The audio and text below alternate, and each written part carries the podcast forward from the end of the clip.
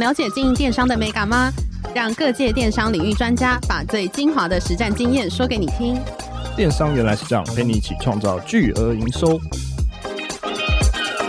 大家好，我是林科威，我是一方。今天很高兴邀请到两位来自基隆的创业家，分别是乐心舒适的创办人乐心，以及品轩云的创办人齐顺。今天来到这里来分享创立的经验，以及如何来自品牌打造他们的知名度。我们欢迎乐心以及齐顺。Hello，大家好，我是乐心。Hi，大家好，我齐顺。那我们想要问一下两位，就是可以跟听众朋友介绍一下，就是介绍自己的品牌吗？大家好，我们是乐心舒适，然后我们的地点在那个基隆的八六设计公寓，它是一个旧的警察宿舍活化再生的案例，这样。然后我们的选书主要是以台湾文学为主，然后也有一些咖啡跟饮品，然后希望以文学来陪伴基隆这个地方。了解，所以当时为什么会选说要从舒适做出发？是因为本身自己的经验就会有这样子的一个这个想法吗？对，就是我大学就在书店实习，后来就是那个离开上一份工作之后，就偶然的看到基隆就是很罕见有这种闲置空间活化的一个进驻案，对，然后就是试着去想说这个空间里应该发生什么，然后当时可能我比较能够实践的一个实体空间就是书店，所以就选择书店作为创业的开始。哎，那我想问一下，那齐顺您的创业故事呢？其实我们部分来讲是很简单啊。为什么会创业？因为是卖鱼嘛。那我曾经是在坎仔顶鱼市当跳手。对，跳手是什么？就是在那边喊价。我们讲的拍卖员是对鱼货的拍卖。那么拍卖员哦，为什么会有跳手这个字呢？其实很简单。嗯，我们基隆啊，你把它想成是现在的主力市场。那么早期来讲的话，我们市场鱼市场哈，它就是卖鱼货嘛。那么那个时候跟日本人一起卖，在日剧的时候，日本人呢，他不喜欢跟我们一起卖东西，所以他会限制我们卖鱼货。对，那个时候慢慢慢慢的，还会有一些手势，然后一些喊价的方式，然后还有一些特殊的暗号，是因为这样子才变成现在这种状况。那个时候我们叫跳手，这个字就是这样开始来，但日本人称之为拍卖员。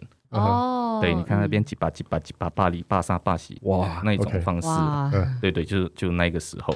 嗯，那为什么会去创业呢？是因为很多的朋友他们想要买海鲜，对，因为现在直播一直在崛起嘛。那有的人买了不知道价位对不对？哎，齐顺你帮我看一下这个价钱买对不对？哎，齐顺你这个东西便不便宜？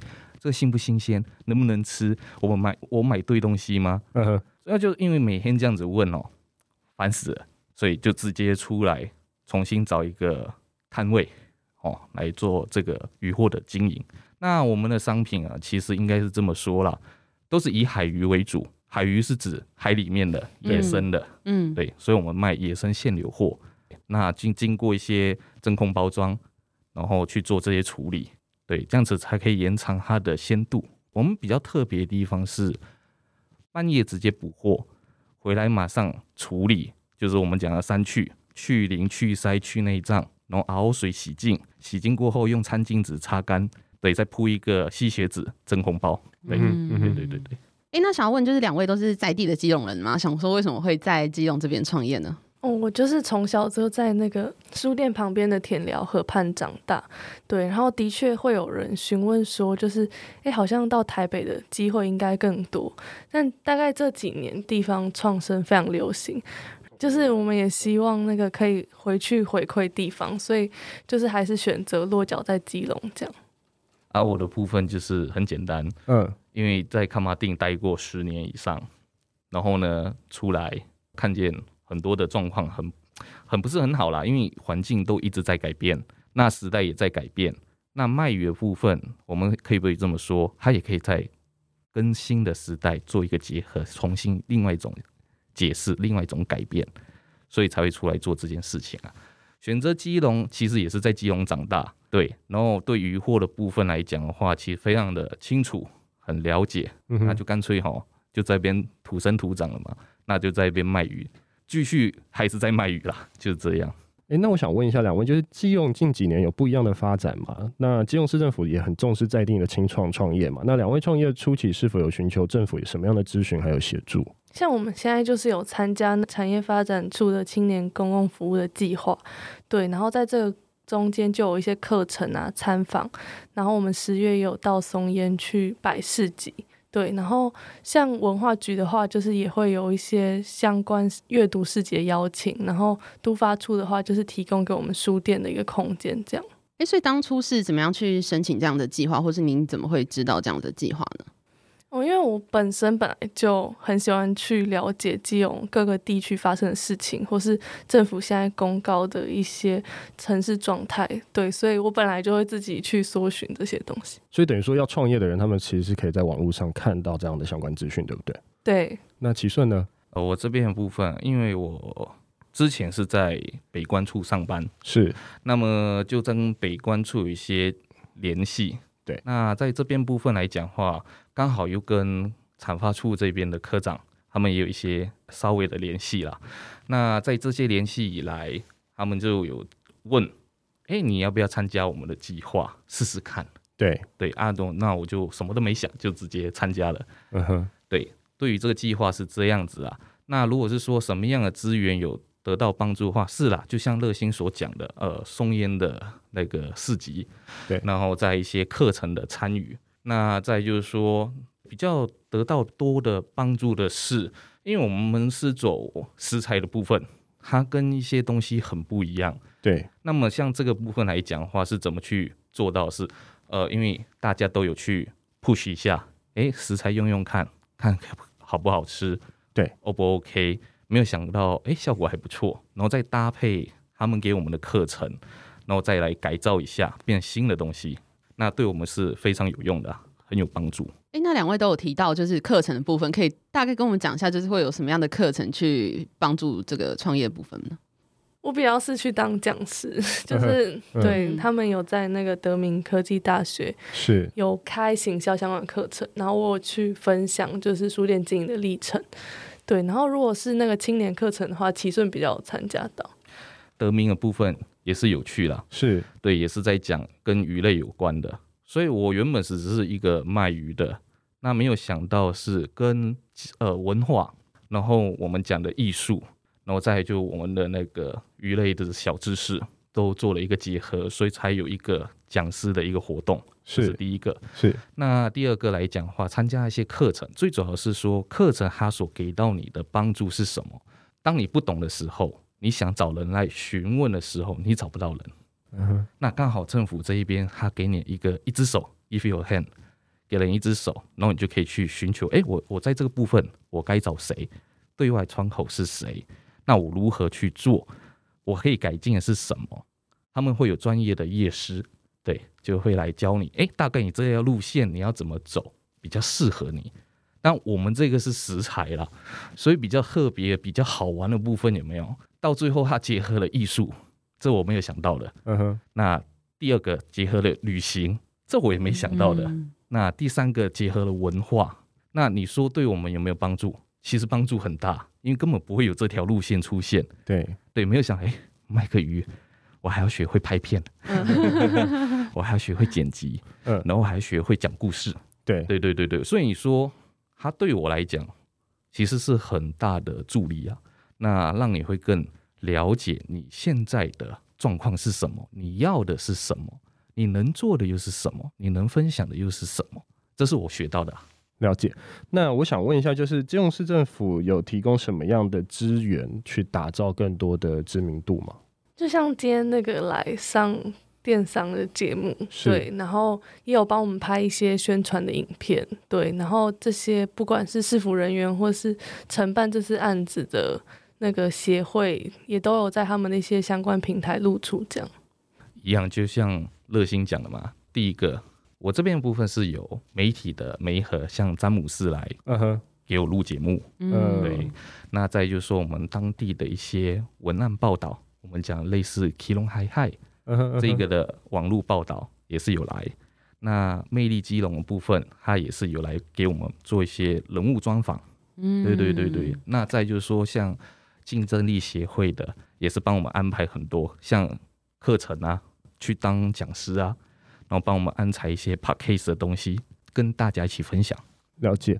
那我想问一下，就是随着网购还有电子书的崛起，其实很多人都会感叹书店不好经营。那乐心是一个独立书店，那乐心也是独立书店的老板，那自己是用什么样的方式去经营这个店面呢？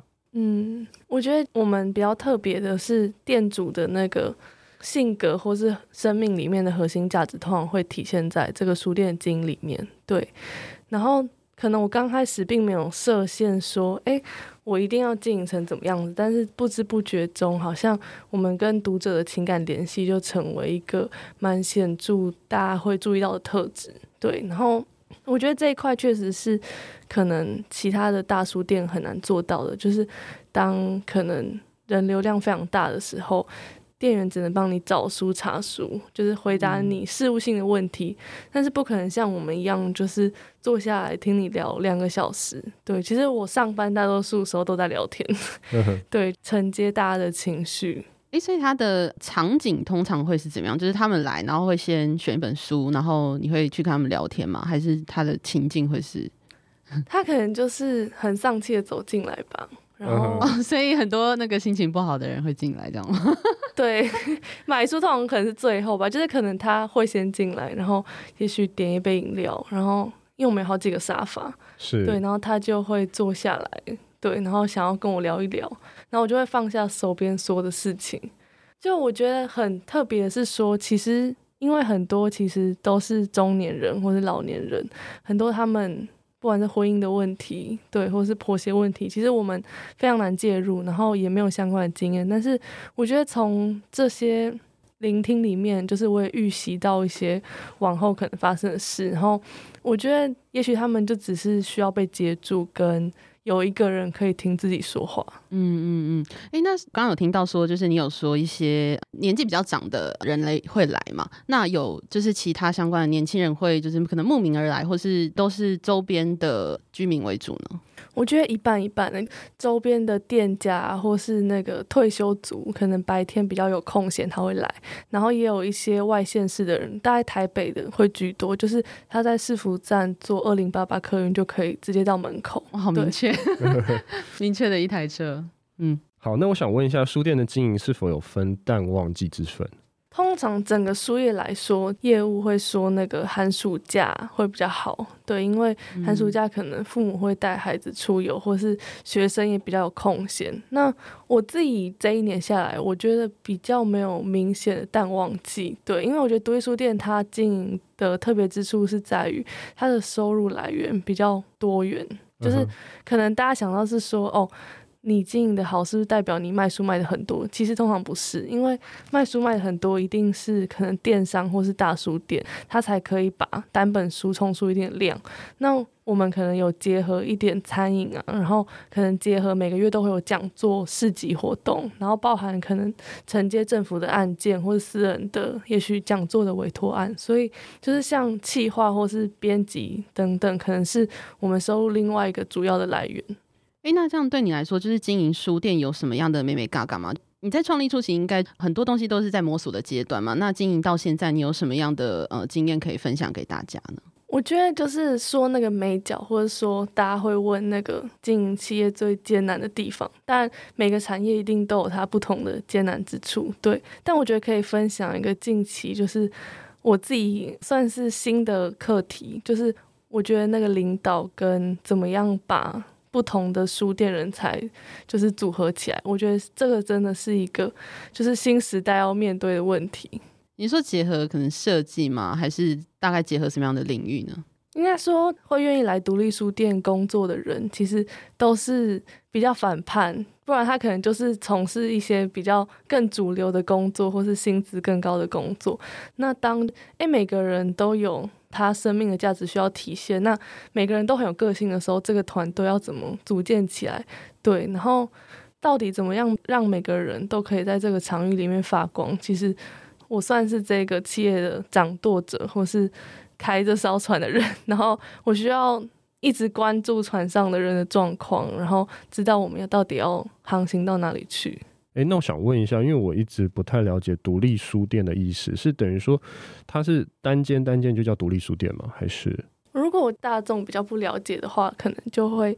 比较容易辨识，就是说哦，它真的只有一间，这可能是一个比较广泛的辨识方法。嗯、那它主要会呈现的是，它会有一个它的核心价值，例如说，像台北的女书店，它就是强调性别这件事，对。然后有的书店可能是强调，例如说老年照护，或是农业的推广等等，就是它通常会有一个特别的主题，对。然后它的选书可能都是一般你在连锁书店里面那些排行榜的销售里比较。看不到的选书，对，然后当然这个定义就是有浅有深，然后大家也有一点不同的差异。例如说，当独立书店开始开第二家以后，它到底算连锁书店还是独立书店？那我觉得这个问题就 留给大家自己慢慢细尝。这样，哎，那我想问一下，就是独立书店它会有一些数位转型？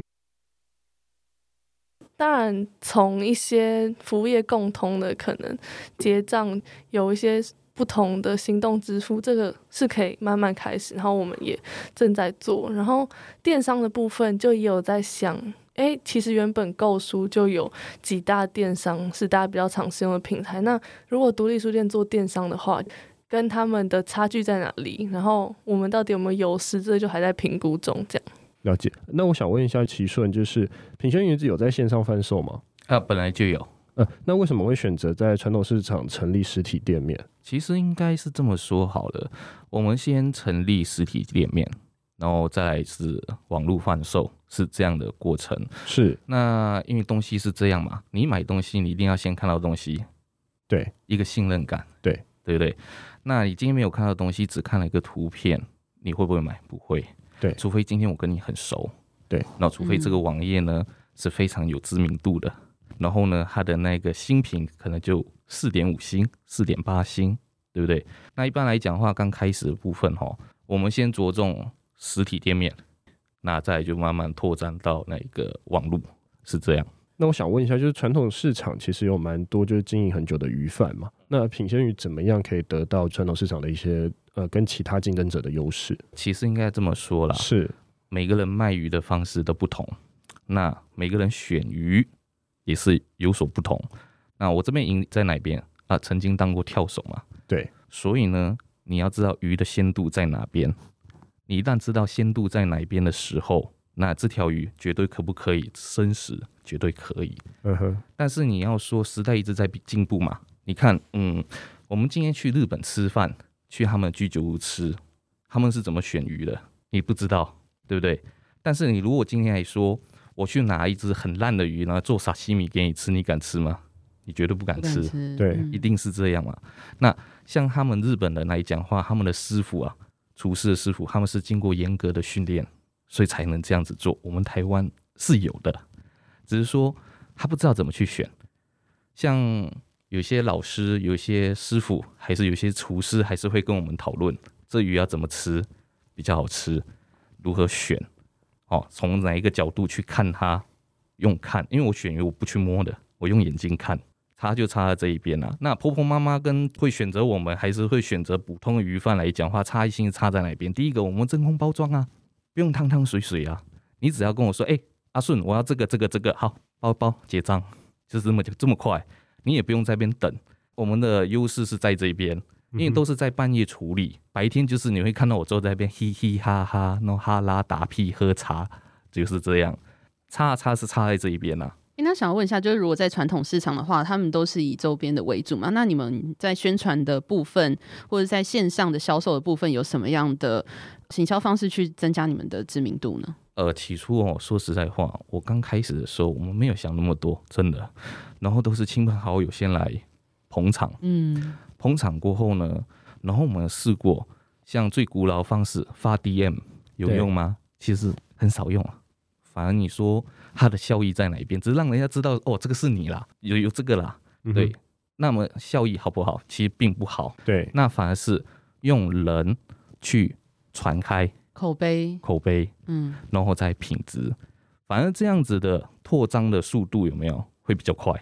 那你们实体跟线上的比例，就是销售比例大概 half half，五十五十五十五十。呃，因为我们有经过疫情的洗礼啦，那你就是被关十九天，讲难听点了，市场不能营业十九天。对，那这十九天，其实我们看到天堂跟地狱。怎么说？呃，这样子讲好了，被关之前，我们说实在话有赚钱，嗯，有赚钱是真的。那跌落到地狱的时候，那十九天哦，犹如深渊这样子，你想从里面爬上来很难，因为你的客人已经散掉了。对，然后你要重新集的时候，没有客人已经买够了。那么从那个时候开始，我们是怎么去打造它，跟一些鱼类知识去做结合？对，然后呢，再把一些它这种鱼要怎么吃，你要怎么料理，不要跟一般的很阳春的煮法嘛。但是它可以在自己的厨房就可以料理了，然后做出来也不输你去那个居酒店吃，也不会输给你要去餐厅去吃一条。那个时候一条龙虎斑差不多一斤多的要一千多块，嗯，但是你在我这边买的不用一千块啊，然后自己煮，对呀、啊，你差不多三百到四百的价位，然后拿回去怎么煮，就很简单的方式，这样做一些料理，嗯哼。那你就可以吃跟餐厅一样的等级，对，差就差这样。对，我们是这样子过来，然后再就是说结合了那一个外送，嗯哼，所以它才会逆转。因为目前疫情来讲的话，其实那一段到现在为止啊，现在之前应该是这样说，那个时候是非常痛苦的。那只是说我们改变了很多的方式，然后找出了第一个答案，就是说，哎，反正外送也是可以做啊。对对对，那我们就是从早上半夜补货，杀完鱼处理完过后呢，早上八点就开始送货。几乎你说在摊位上面能看得到我们的几率有没有二选一啦？嗯哼，可能会看得到，可能也看不到。但是如果是半夜来的话，绝对会看得到我们。对，嗯，哎，所以外送的部分，他们大概是怎么样？就有点像是。跟 Uber 合作吗？还是哦，起初我们是有想找他们合作，嗯，然后发现到还是不大好，对，还是自己来。为什么？因为自己来你才会知道客人他要的东西是怎么样。第一个，我们可以保持我们的品质嘛，是。那第二个来讲的话，可以对我们更加的了解。是。对，哎哎，品鲜鱼，品鲜鱼，哦，啊有送过什么鱼？哎，我上次跟他叫什么鱼？有些客人很好玩，你送个货，你可以跟他聊天半个小时以上。对。好玩在这边，嗯，哎、欸，那我想问一下，就是品鲜鱼有做什么样的数位化的一些进程吗？其实我们市场还蛮发达的，应该这样子讲。有些摊位已经用那个 Line Pay 了，嗯哼，嗯哼，也有人用接口付，接口支付，嗯，对对对对对对。但是我们这边都是以那个 ATM 转账为主，嗯，对对。所以就是说，他可能今天来，哎、欸，老板忘了带钱汇款给你，可以不可以？可以，行，了解，对对对。哎、欸，那刚刚就是品轩宇有说有在线上贩售嘛？那线上贩售的状况大概是怎么样？其实现在线上贩售的话，我们卖应该是算不错啦。是我们卖到最远最远是在香港哦，真的假的？对，嗯、我们卖到香港，台湾过去吗？对，台湾过去一百吨。对对，我们有卖过，但是只做一次就没有再继续合作了。因为太复杂了，嗯，对对，太复杂了。那如果是说走三角贸易的部分来讲的话，对我们来说是一个负荷啦，所以就这一片就把它 close 掉。因为他是香港的师傅，餐厅师傅，他来跟我们批货，嗯，对对对，最远是到香港。那如果以我们本国来讲的话，我们台湾来讲的话，最远是高雄那一边，嗯，对对对对对。所以他通常都是在网络上找到你，然后可能再去做线下跟你做一个交易的方式。嗯、是，因为我们比较希望，就是说，哎、欸，你今天不只是下单而已啦，你可以听听看我的声音嘛，聊聊天。是，哦，那你对这个鱼有什么不了解的，你可以询问。对，我们跟你讲怎么用，怎么煮，怎么吃，它是养的还是海的，它差在哪里？呃，然后口，它的我们讲的那个肉质口感。对，好，那在深入了解两位的创业过后，就是想要问，就是两位在创业的过程当中，你们认为说最困难的是哪些地方，以及就是怎么样去面对跟克服呢？我觉得除了刚才说那个整个公司人力资源的管理以外，就我觉得自己企业前进的配速就是也很重要。就是有时候可能大家给你很多建议，或是你看到很多新的方法，你就会想要每个去尝试。可是这个尝试通常是有代价的，就是如果你没有看好目标，随便乱冲，然后最后可能只是会一身伤。然后我觉得。对于企业主本身的话，个人的身心状态的维持也很重要。对，就是可能有时候，因为你创业可能会没日没夜嘛，然后每天都在上班，就忘记说那个休假或是整个生活的平衡。对，所以有时候当诶你可能发现哦，你开始很疲倦的时候，也许身体已经开始有警讯。所以我觉得身体是支撑你这个生命前进的一个导航，然后。照料自己的身心健康很重要。呃，你如果是说困难跟怎么去克服，其实第一个心态很重要。是，那么你既然要创业了嘛，那你势必要了解它真正的残酷面在哪边。那你就不要去害怕，我觉得都试试看，因为至少你试过，你知道哦，我在这个过程里面我到底学到了什么。失败不可怕，可怕的是你连失败都不敢去失败。对，对不对？那么在这个过程当中呢，你看到的是风景，它并不是地狱，要跟自己这么说。然后再就是说，坚持啦。对，因为你在做这件事情的时候，其实也不需要去问太多人了，你心目中就已经有答案了。你只是说去问别人，让人家肯定你的答案而已。嗯哼，嗯哼。那为何要让人家肯定？自己去做，做了失败，我觉得还好啊。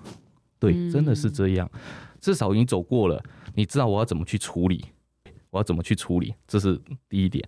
那第二点部分是说，你要怎么去调和你自己的心情，因为一定会有压力，那一定很多负面的能量会出现，对，对不对？那如何去克服？其实我觉得讲好听一点是这样说，你就不要管人家，你管好自己就好了。讲难听一点，就把下面的人全部当成是猪头，他听不懂你在讲什么，因为你是第一的，你是很优秀的，因为你敢这样做，人家不敢这样做。其实这样子就 OK 了，也不用想太多。既然要走上这条路了，那走看看，走看看，不要怕。啊，那再就是说，走了过后，一定会有人来帮助你，肯定会。只是说，这个人是早出现还是晚出现，对，就是这样子而已啦。诶、欸，那我想问一下，就是想要帮听众朋友问一下，对于还没有创业或有打算创业的青年，你们认为创业的时候或者创业前期要有什么样的准备？我觉得所有的资源盘点很重要，就是对于你整个产业上下游的了解，然后再就是财务的试算，每个月都有那个损益表。然后看清楚，就是哎，你的支出大概是什么项目？然后你获利的来源主要是什么项目？然后鸡蛋不要放在同一个篮子里。你有没有哪一个项目失衡的？就像，因为我们第一年可能企划的收入比较高，但现场的收入就比较低。那我们第二年就会着重在店面的经营跟行销这样。嗯，哦，我这边部分哦，第一个讲比较好听一点是资金啦。嗯哼。讲俗一点的话，讲难听也就钱呐、啊。嗯，好，这么说好了。第一个，你资金子弹要够，子弹要够。那这个子弹你要如何去运用，这也很重要。就像乐心所说的，你的损益平衡。对，对于对于我们这些做食材的部分，可能其他的我不了解啦。但是你今天来讲话，是你今天卖一样东西，那你所赚的钱是赚多少？那你的 partner 需要不要给他零用钱？